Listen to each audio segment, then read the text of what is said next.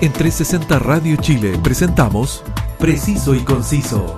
Entrevistas, información y opinión con lo más relevante de la actualidad, cultura y espectáculos de Chile y el mundo.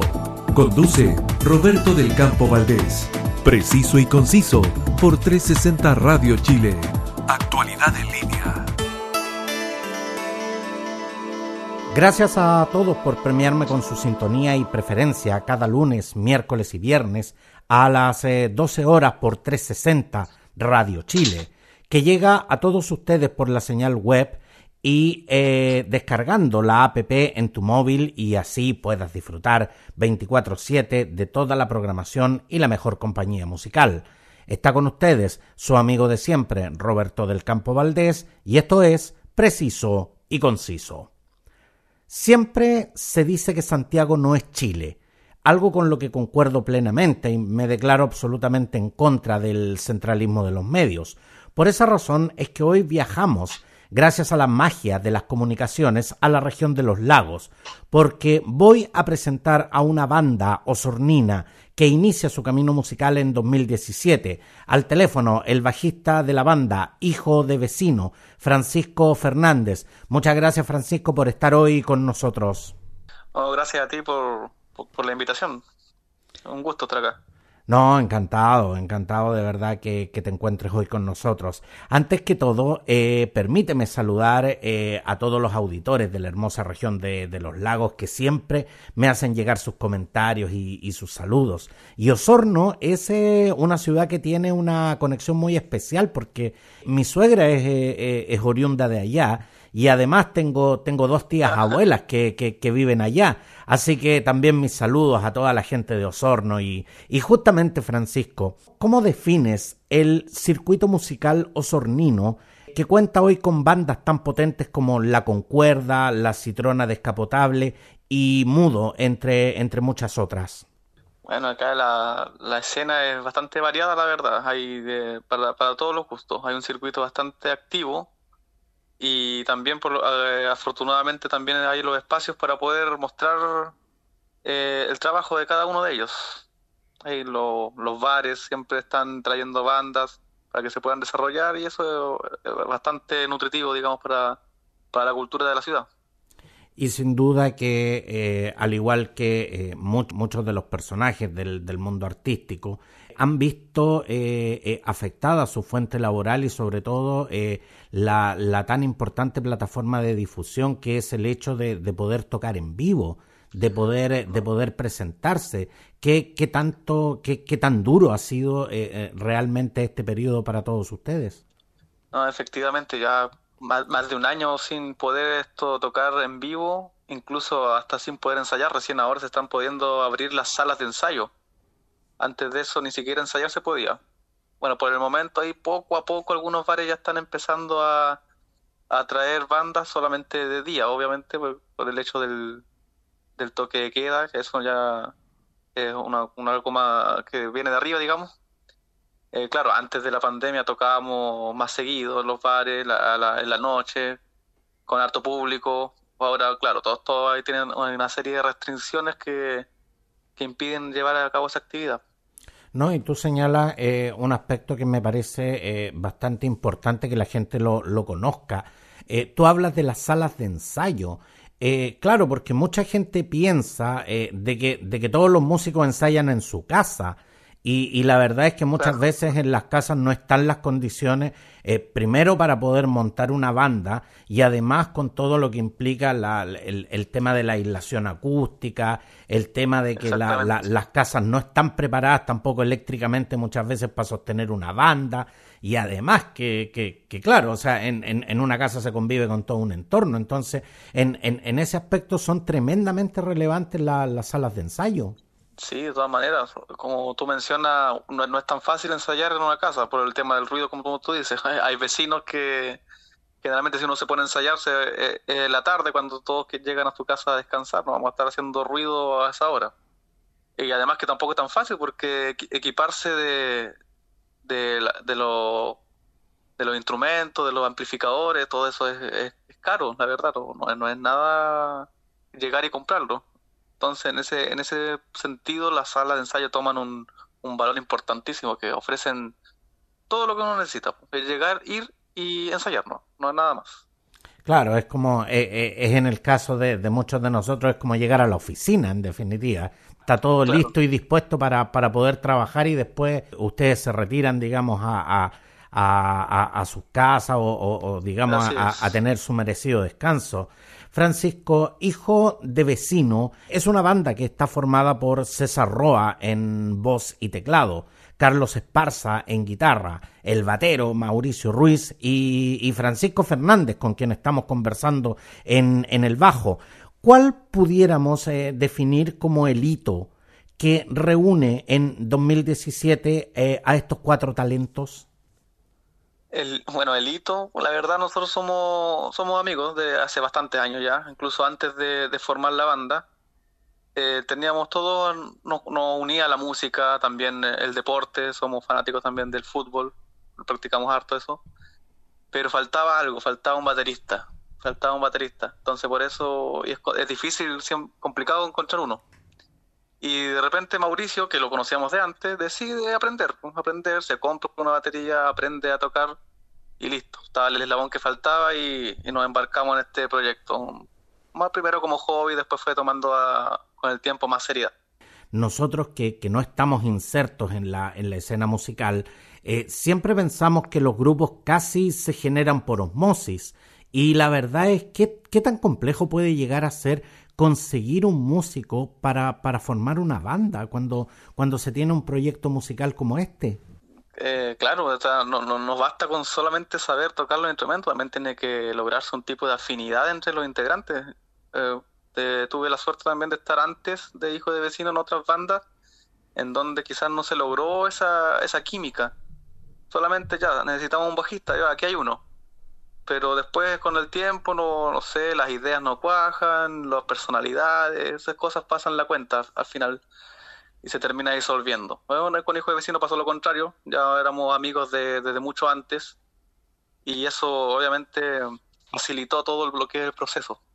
Francisco, ¿y cuáles son los elementos que aporta cada uno de los integrantes en la creación y producción del lenguaje musical de Hijo de Vecino? Eh, bueno, a ver, eh, digamos que a nivel de composición siempre llega un, integrante, tiene alguna idea base, una maqueta, digamos, así lo llamamos. Eh, la escuchamos entre todos y decidimos si tiene potencial o no y ahí empezamos a trabajar y cada uno le, pone de su cosecha. Cada uno como compone lo que es su instrumento. Solamente la base viene de una persona. El, resto de los arreglos ya viene de parte de cada uno y el conjunto es lo que termina saliendo a la luz. El, aporte de, todos porque de hecho cada músico eh, siempre trae sus influencias, sus gustos musicales y sobre todo su, su, particular eh, eh, percepción de la música, porque, porque la música no es una, una simple aplicación de fórmulas, sino que en definitiva también tiene que ver con un tema de sensaciones. Y en ese aspecto, por eso te lo preguntaba Francisco, ¿cuáles son esas influencias y esos elementos que van aportando a este lenguaje musical que, que, hoy día conocemos como hijo de vecino? Eh, la verdad son, son bastantes. una de las cosas que nos ayuda es que a todos nos gusta mucho la música, todos escuchamos mucha música. Eh, y, y coincidimos con muchos artistas. Al principio incluso empezábamos tocando covers, ¿cierto? De, de Soda Stereo, Gustavo Cerati, eh, de Los Prisioneros, entre otras bandas de acá latinas. Y de, por ahí viene la influencia. Pues después uno trata de, de hacer algo parecido quizá, o sacar alguna pequeña idea de alguna canción de ellos, incluirla. Eh, pero por ahí va la, la influencia y todos concordamos en lo mismo vamos a continuar eh, nuestra interesante conversación después de revisar parte de la música de Hijo de Vecino. Los dejo escuchando, aún queda aliento y al regreso continuamos conversando con el bajista Francisco Fernández.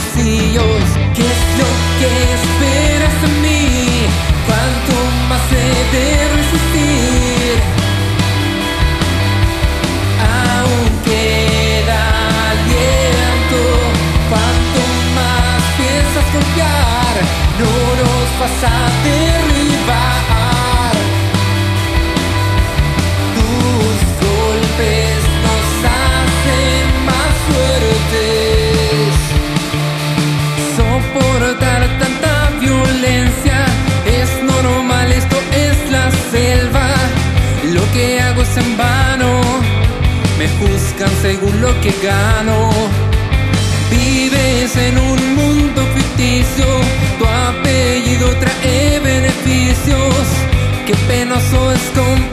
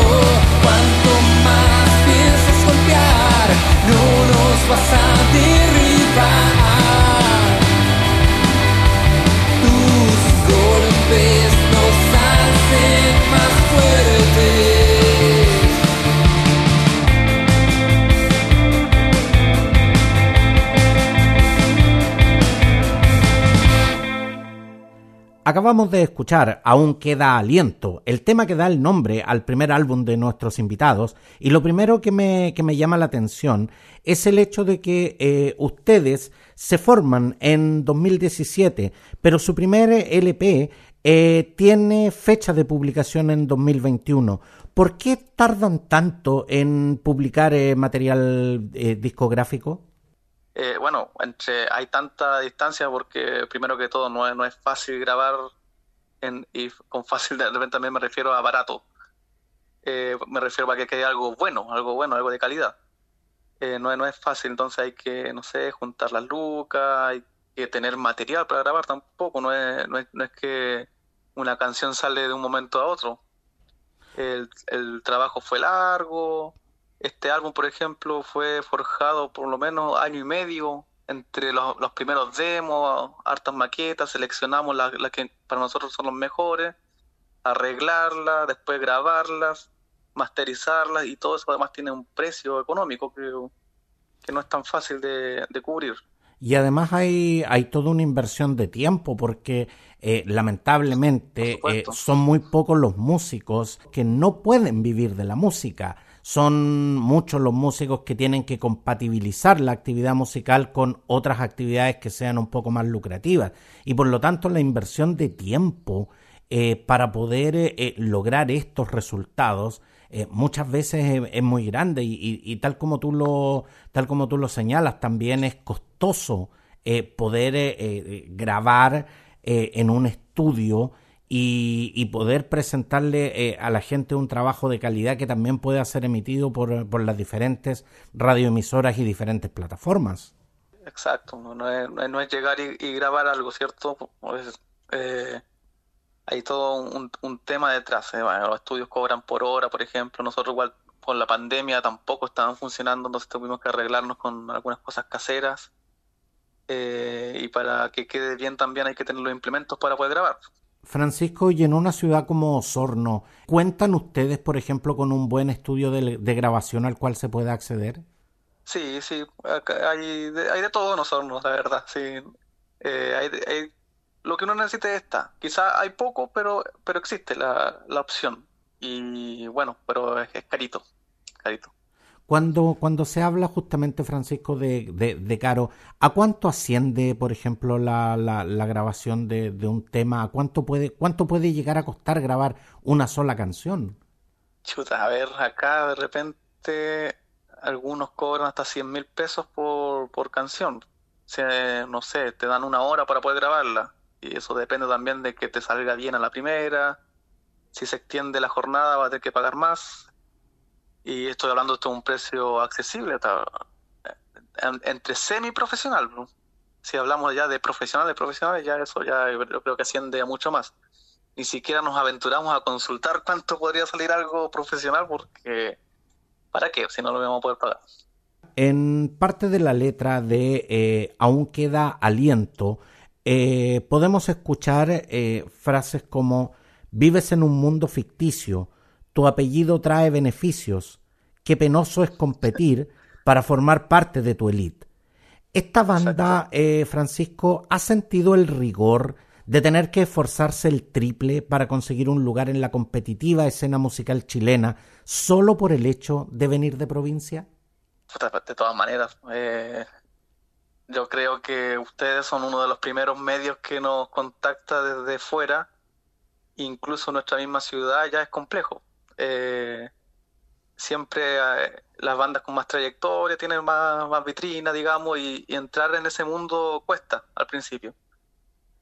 Y bueno, no, no digo que, que los demás bandas tengan, no sé, contacto o algo así, pero en realidad la letra apunta a, la gente que, que sí los tiene, no, no los músicos, sino a la gente que, que tiene el contacto, tiene el dinero, tiene las influencias para estar en un determinado lugar eh, muchas veces sin merecerlo. Francisco, y en ese sentido, ¿cuál es la crítica que, le haces eh, eh, a los diferentes medios de comunicación con respecto al tema de las apuestas porque muchas veces vemos que eh, las radios, las parrillas programáticas, los programas de televisión e incluso eh, eh, medios donde se muestra música, siempre van por el lado de lo, de lo ya probado, por, el lado de lo consagrado, más que por el lado de la apuesta musical. ¿Cuál, es la crítica que, que, se le hace que, que, le hacen ustedes a, a esto?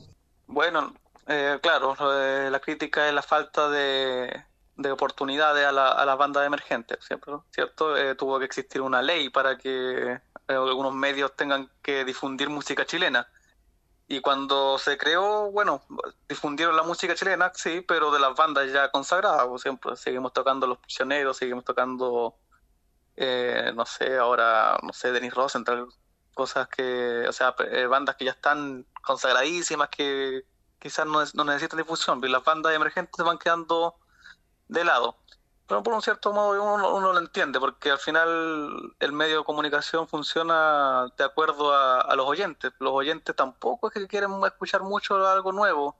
Están cómodos con, lo que ya les gusta, con lo clásico. Somos en ese sentido poco aventureros con el tema de eh, ampliar nuestros horizontes musicales. También, eh, eh, en general, el oyente chileno eh, en general eh, eh, también se va por lo conocido y muy pocas veces por lo conocer. Exactamente, y además, bueno, otra, otro defecto que tenemos tanto como sociedad es el hecho de ningunear a quien, a quien no es ya consagrado. Uno lo ve en las mismas redes sociales que se presta para que todos puedan opinar de algo, no sé, uno publica una canción o algún medio de repente eh, nos da la oportunidad y lo publica en sus redes y ahí aparecen los comentarios mala onda y estos quiénes son, a quién le han ganado, y un montón de otras cosas. En vez de dar la oportunidad de abrirse a, escuchar alguna canción nueva, no. El, prefieren al, exitoso, el exitoso es el que se lleva todo acá. Francisco, siempre estoy revisando diferentes agencias noticiosas y diferentes medios especializados en música, que en Argentina, por ejemplo, la, la, crítica, la crítica musical es, es, descarnada, pero también es muy profesional en ese aspecto. Es, una crítica de gente muy entendida y de gente eh, muy profesional en el área. ¿Sientes que nos falta eso también acá en Chile? Sí, la cultura argentina es totalmente diferente. Uno puede notar en varios ámbitos, no solamente la música. Bueno, para que exista una crítica, primero tienen que dar la oportunidad de escucharlo. ¿Cierto? Allá, como tú mencionas, la crítica viene después de haber escuchado el trabajo y después vienen los comentarios.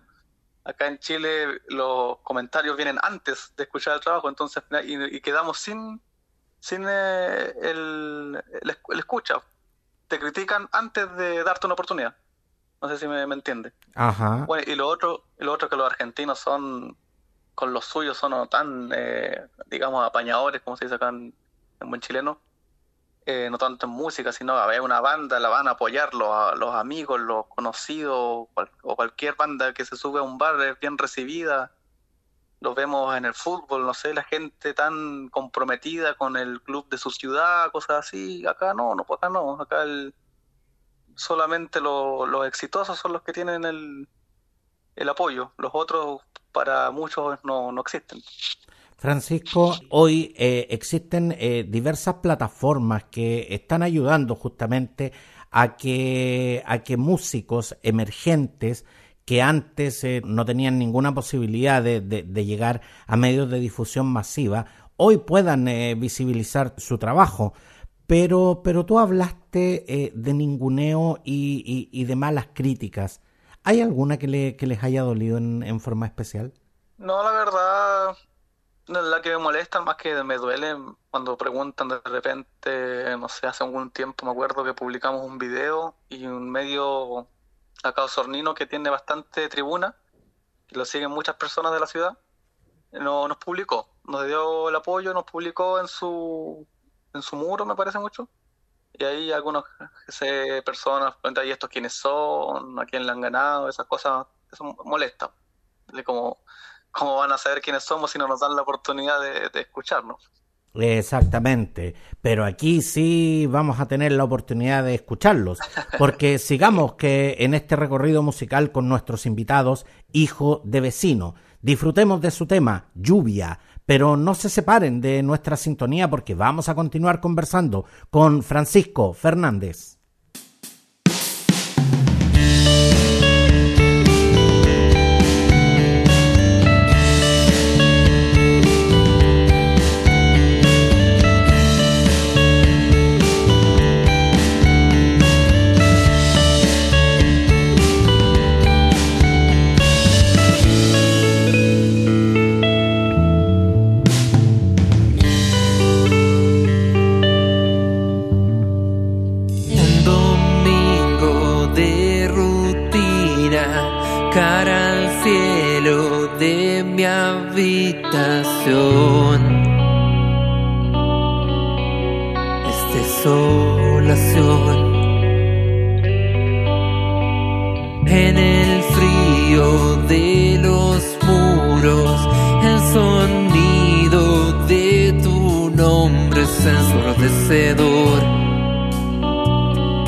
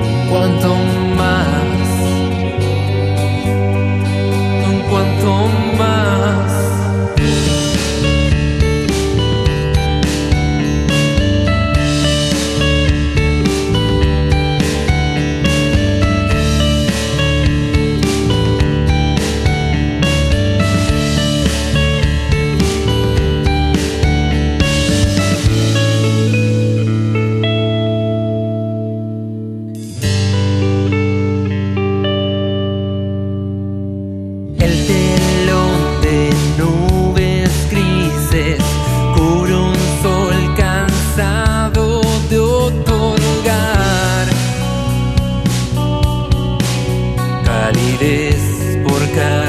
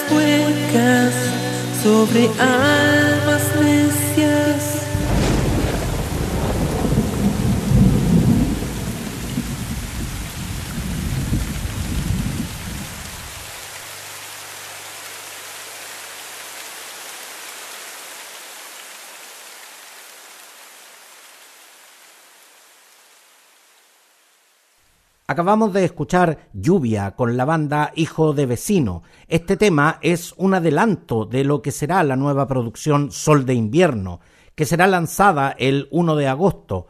Cuéntanos, eh, Francisco, ¿cuál es la evolución que podemos encontrar en esta segunda producción, que además viene, viene bien robusta, ¿ah? con, con, con 11 temas originales?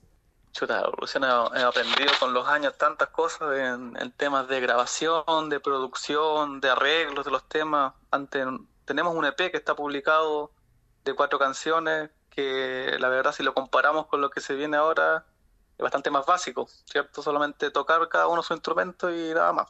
Ahora lo que viene ahora hay mucho más arreglo, más instrumentos, eh, más, más estudio de la canción para mejorarla, lo, que logre su potencial eh, máximo. Con, no, simplemente tocarla, ¿cierto?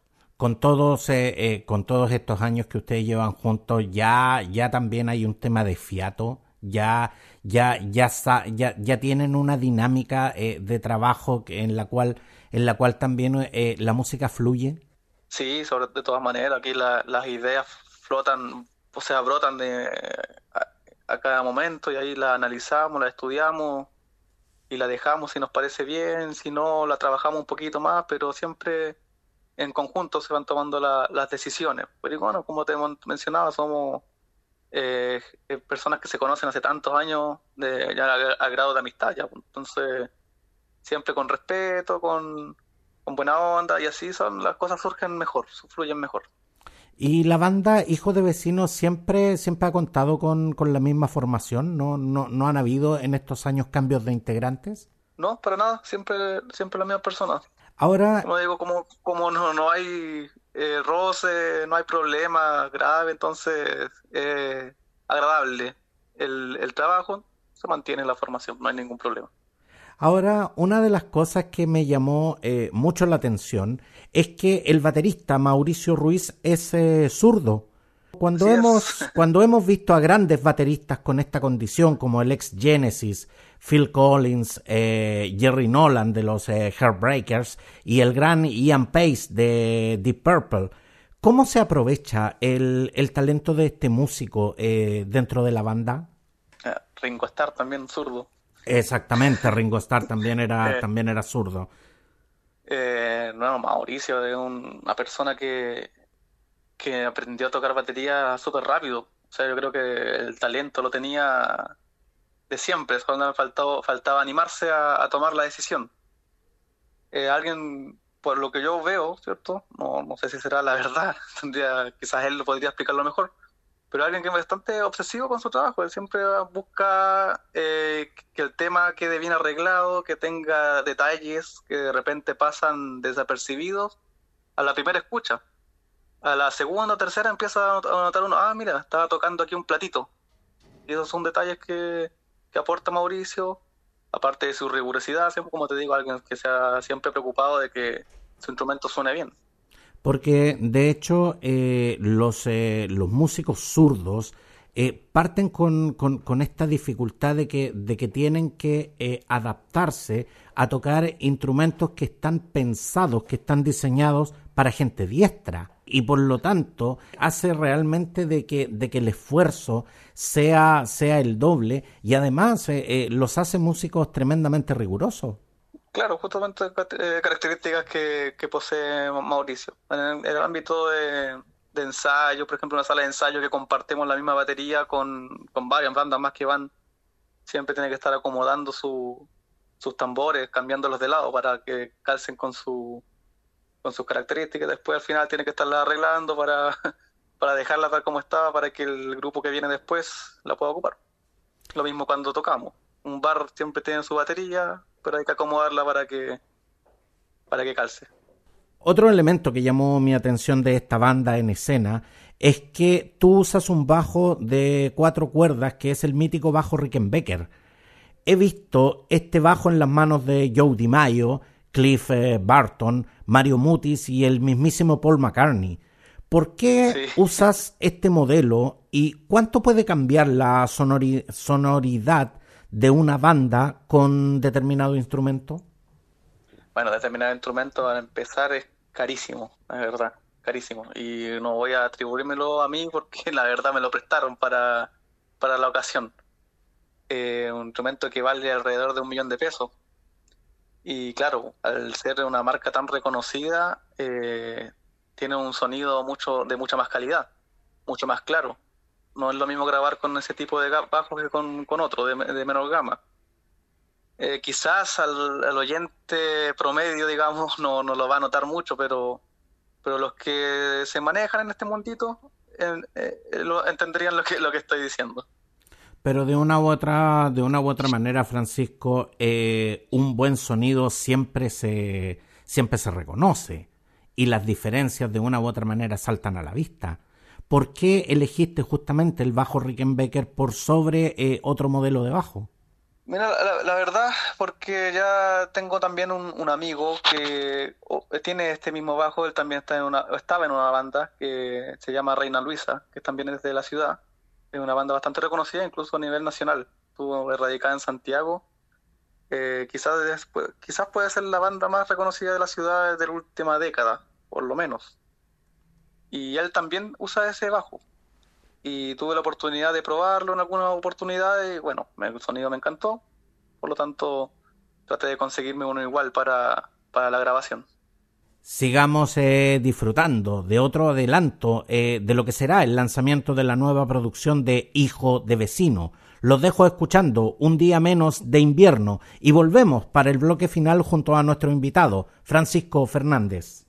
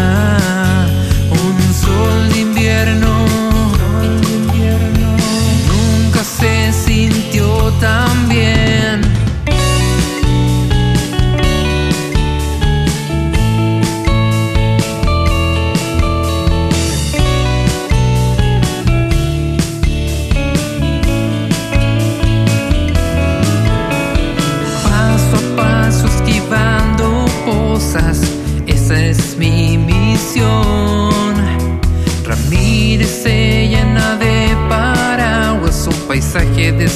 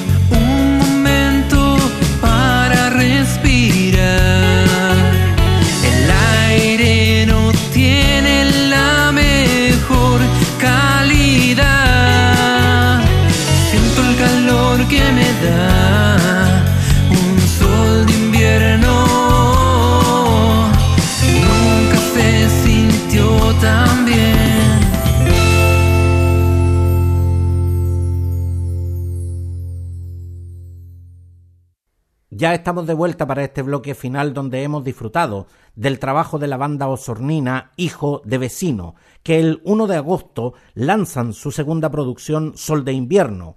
Francisco, estamos eh, con algunas libertades de movilidad y, reunión que nos, eh, que nos, han traído las eh, modificaciones del plan paso a paso, pero aún no podemos hacer conciertos como los que quisiéramos. ¿Qué tipo de evento es el que van a realizar para, lanzar esta nueva producción? Estamos recién avanzando en las fases que eso no, lo teníamos en realidad planeado. Lo único que tenemos es eh, volvemos a ensayar porque se habilitaron algunas salas, eh, ya nos coordinamos para poder hacerlo y una vez que podamos ensayar podemos entrar a pensar en recién eh, presentarlo en vivo. Así, así como estamos en este momento no, no nos podíamos presentar, vamos a estar todos descoordinados.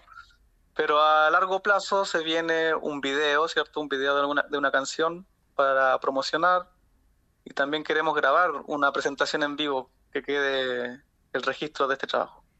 Francisco, eh, los temas eh, de Hijo de Vecino en estos momentos pueden ser eh, vistos en su canal de YouTube y en su plataforma y en la plataforma de Spotify. Eh, ¿Continuarán eh, publicando material en, en, estas plataformas y, en sus diferentes redes sociales? Sí, por supuesto. Eh, bueno, en tantas otras plataformas que también uno de repente no conoce, las más populares son las que mencionas, pero uno como contrata un servicio que se encarga de distribuirlo por todas las plataformas que uno se, se puede imaginar, claro, música, Amazon Música, eh, Deezer, no sé, tantas otras que quizás acá en Chile no son tan populares, pero, pero están ahí. Y sí, claro, el álbum nuevo, el Sol de Invierno, también está programado para que el 1 de agosto esté disponible en todas esas plataformas.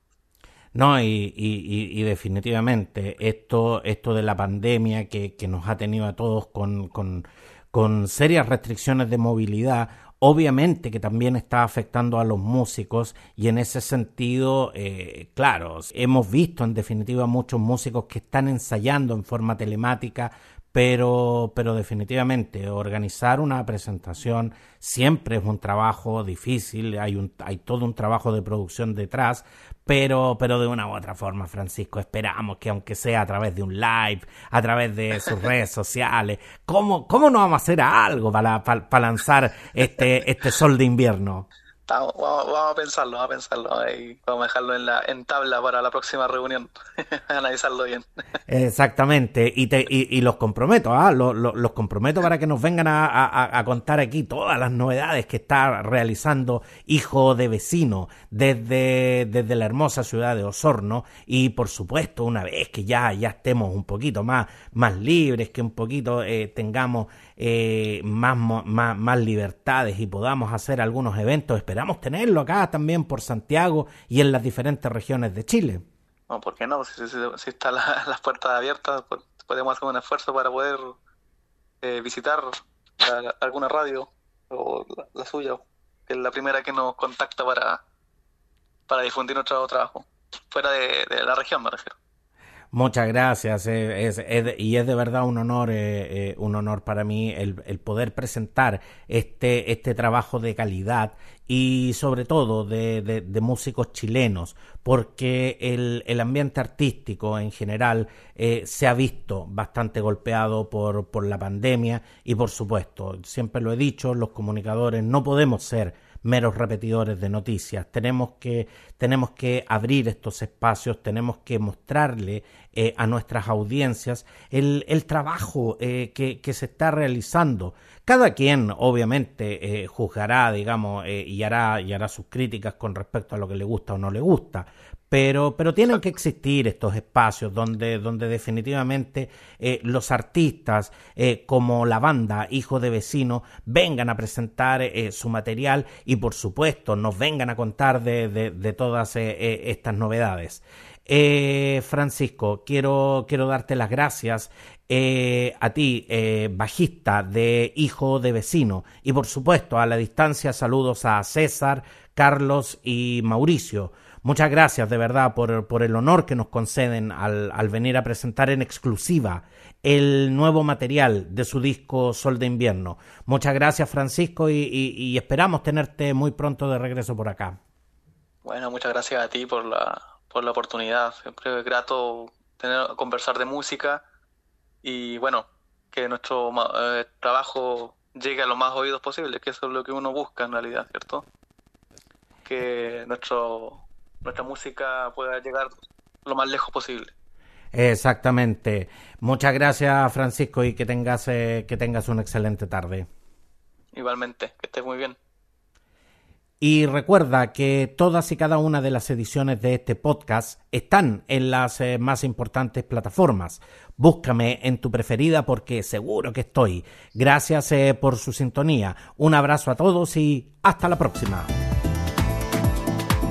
En 360 Radio Chile, esto fue Preciso y Conciso. Entrevistas, información y opinión con lo más relevante de la actualidad, cultura y espectáculos de Chile y el mundo, junto a Roberto del Campo Valdés. Preciso y conciso por 360 Radio Chile. Actualidad en línea.